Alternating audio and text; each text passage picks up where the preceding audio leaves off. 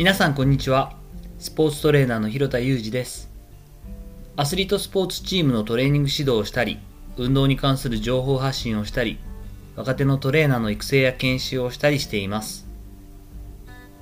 日本のプロ野球よりも一足早くメジャーリーグベースボールは、えー、短縮60試合だったかな？短縮のシーズンということでプレーオフが始まっていますよね。レギュラーシーズンは終了しました。残念ながら日本人選手が在籍しているチームは全てプレーオフまで進んだチームも含めて終了となっていますよね。そんな中でもダルビッシュ有投手がメジャーリーグに挑戦した日本人で初めて最多勝を取ったことは素晴らしいことだったと思います。34歳になったダルビッシュ投手が本当に円熟だけでなくさらに成長して強くなった姿を我々に見せてくれたことはトレーニングを指導トレーニング指導をなりわいとして私にとっても正しく年齢を重ねていけばどんどんまだまだこう成長し続けることができるんだということを改めて実感することができて力心強くなった出来事でした。今年に関しては初挑戦となったメジャーリーグベースボールの成績が今一つだった筒香選手も私が注目している野球選手の一人です。日本の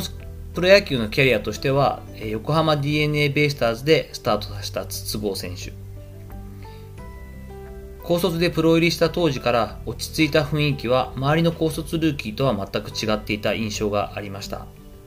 彼がプロ入りした2010年のオフ私は千葉ロッテを退団し横浜 d n a に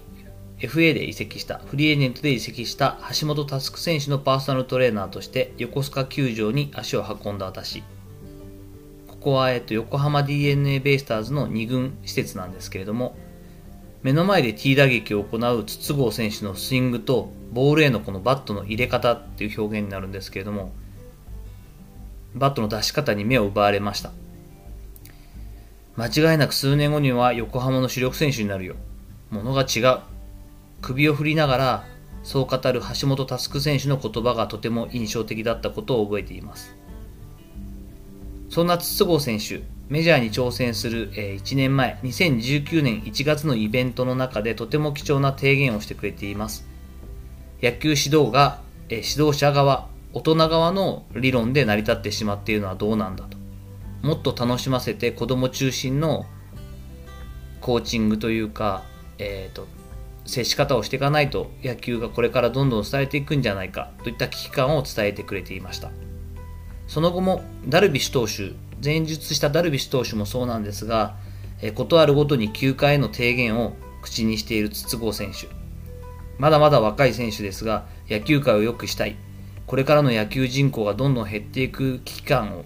持っているといったような思いがひしひしと伝わってきます。これは野球だけに関わったことではないんですけれども、まずは大好きなスポーツを心の底から楽しんで、のびのびと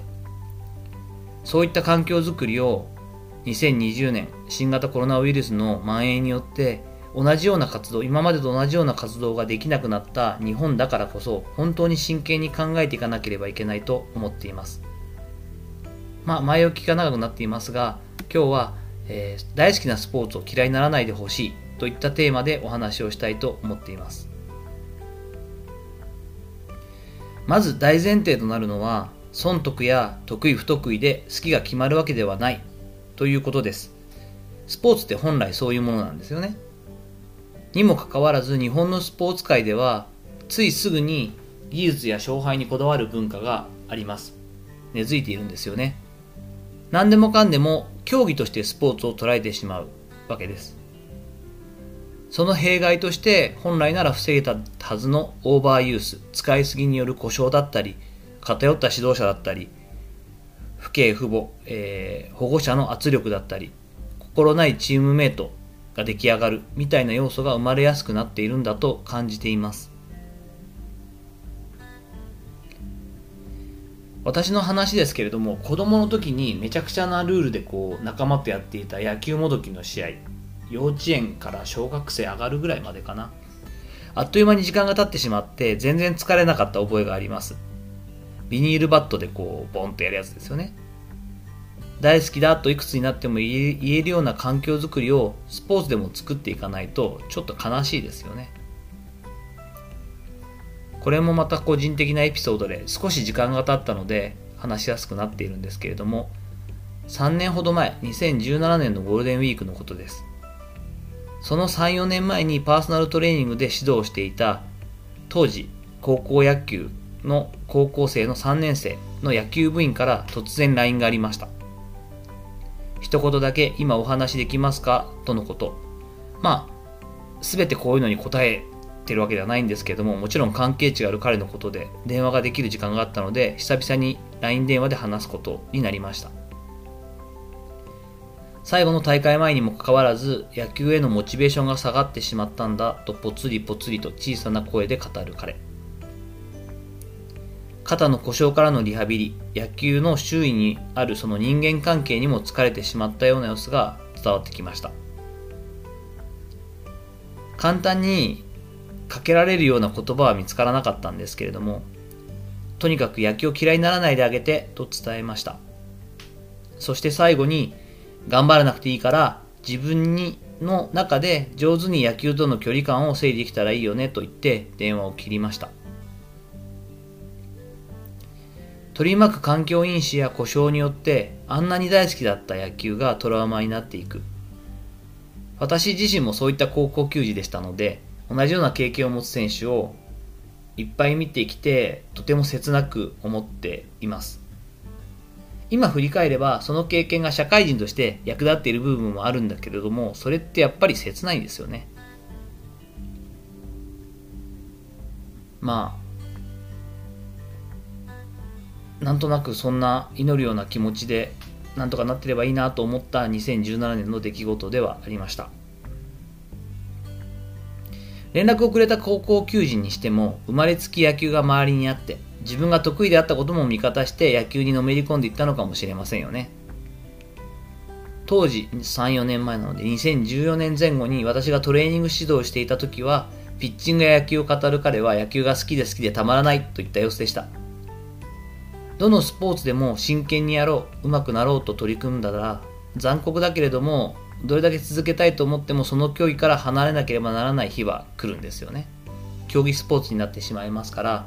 自然と競争になるわけですし、それ自体は仕方ないし当たり前のことです。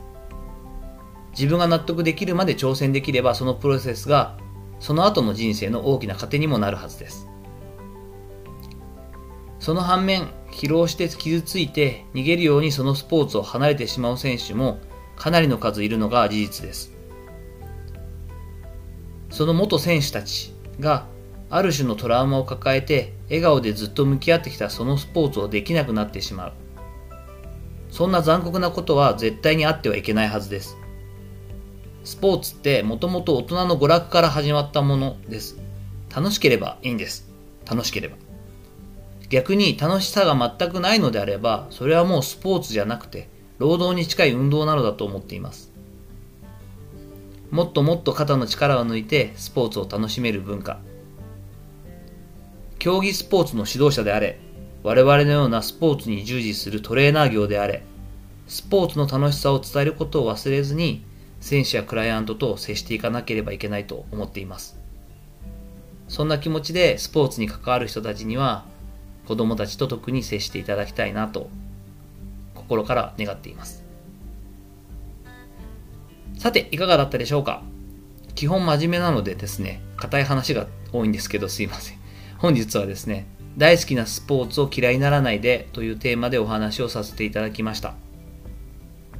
引き続きご意見やご質問などもどんどんお待ちしています。そんなこと言うけどこういう現状もあるよねとか、こういったシチュエーションなんだけどどうしたらいいですかといったような具体的な話も、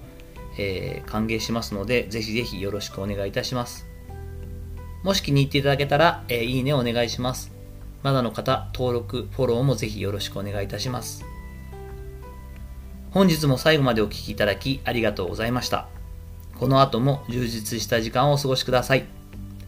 それではまたお会いしましょう。広田裕二でした。